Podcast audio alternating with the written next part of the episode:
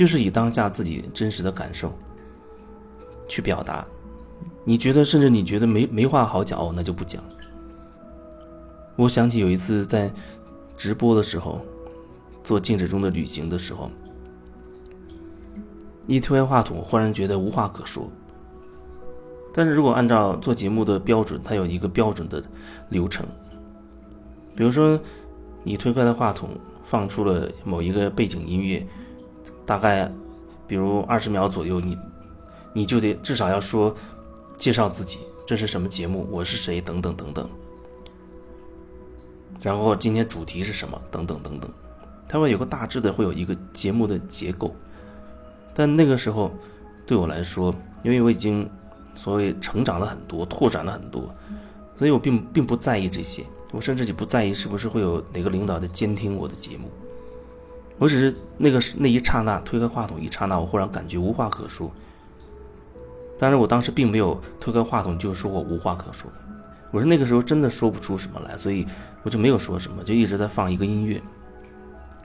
过了可能有几分钟的时间，对于一个正常节目来讲，那已经很很可怕了，除非是一个纯粹的放歌的一个不需要主持人的节目。不然正常情况一定要有人声，要说话。但是我感觉还好，我没有觉得要说，那我就继续在放这个音乐，同时也在继续感受自己有没有什么要说。直到有人发了信息过来，他表示疑问，甚至表示关注，他觉得哎，我这出了什么事情吗？是不是临时发生了什么紧急的状况？怎么怎么一直没有说话？当我看到这个信息的时候，我忽然知道我要说什么了。前面没有办法，没有感觉要说什么，那就没说。看了这个信息，激发了我的灵感，我忽然觉得有很多东西要说了。那就是我忽然意识到，人其实对人都会有一种期待。你跟一个人交流，你会有一种某种期待，哪怕是一个你完全不认识、不了解的陌生人，你都会有某种期待存在。这个期待可能很微妙，你甚至没有办法意识到它。如果你没有足够深的觉察的话，然后你带着这种期待，往往就会发生一些状况，就好像我听一个人，就像那个听众听我的节目，按正常，之前我的节目或者其他人节目都是一推开音乐，很快我就说话了，但是那次却却持续了这么久，没有任何声音。因为他有一种期待，他觉得你应该说话了。你没有达到做到符合他期待，他就会担心了，就会有各种想法冒出来。你是不是出事了？有什么紧急状况吗？身体不舒服啊，还是怎么样？所以，如果说你在那个当下你是可以觉察你自己的，你会发现自己，因为这个状况不是平时自己接触到的状况，因此。自己产生了很多的想法，很多的念头，甚至很多的担心。人跟人之间的交流，其实也是这个样子。没有什么技巧，你不需要有什么知识。有人总是说：“哦，我没有什么文化，没有什么知识，我不会讲话。”你不需要会讲话，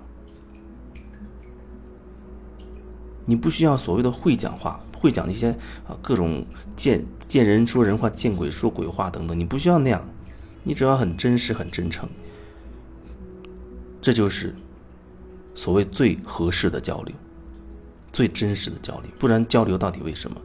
如果只是为了尔虞我诈，或者争名夺利，或者为了达到自己某种私人目的，满足自己的利益，我觉得那真真的太辛苦了。你这样去做，你会付出很多。而将来回给你的，也是很痛苦、很辛苦的事情。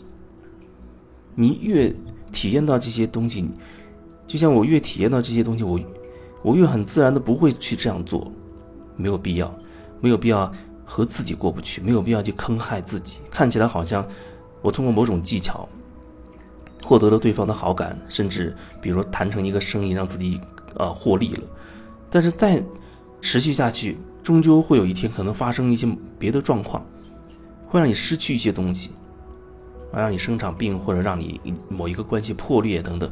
总之，会有一个另外一件事会发生，会平衡掉你在一初始所谓处心积虑的那种那种能量。它总是一个平衡。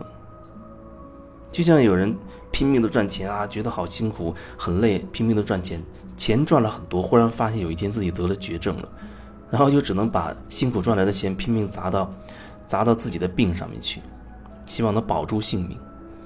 拼命是为了让自己能够惜命，让自己的生活可以好一点。可是拼到最后，真的把命给拼拼没了，